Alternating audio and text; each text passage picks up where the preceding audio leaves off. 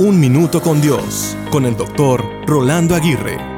El día de hoy leí unas frases que se titulan Seis pautas para la vida. Me gustó cada una de ellas por su profundidad y a su vez su simplicidad. Estas frases dicen lo siguiente, cuando estés solo, cuida tus pensamientos. Cuando estés con amigos, cuida tu lengua. Cuando estés enojado, cuida tu temperamento. Cuando estés en grupo, cuida tu comportamiento. Cuando estés en problemas, cuida tus emociones. Por último, cuando empieces a tener éxito, cuida tu ego. ¿Qué verdades tan prácticas se nos presentan aquí?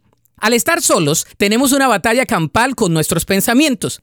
Estos nos pueden alentar o atormentar. Cuando estamos con amigos, batallamos con callar o hablar cuando es debido al frente de las personas correctas y en el momento indicado. Por lo tanto, el cuidar la lengua es crucial en la vida. Al estar enojados, solemos explotar con lo peor que aflora de nuestro temperamento. Así que controlarnos es lo mejor. Cuando estamos en grupo, debemos siempre cuidar nuestro proceder, ya que estamos al escrutinio de todos y cada cosa que hagamos puede llegar a ser cuestionada. De la misma manera, al estar en problemas, no debemos debemos dejarnos dictar por emociones, sino por convicciones y razones. Finalmente, al probar un poco de éxito, siempre batallaremos con nuestro ego.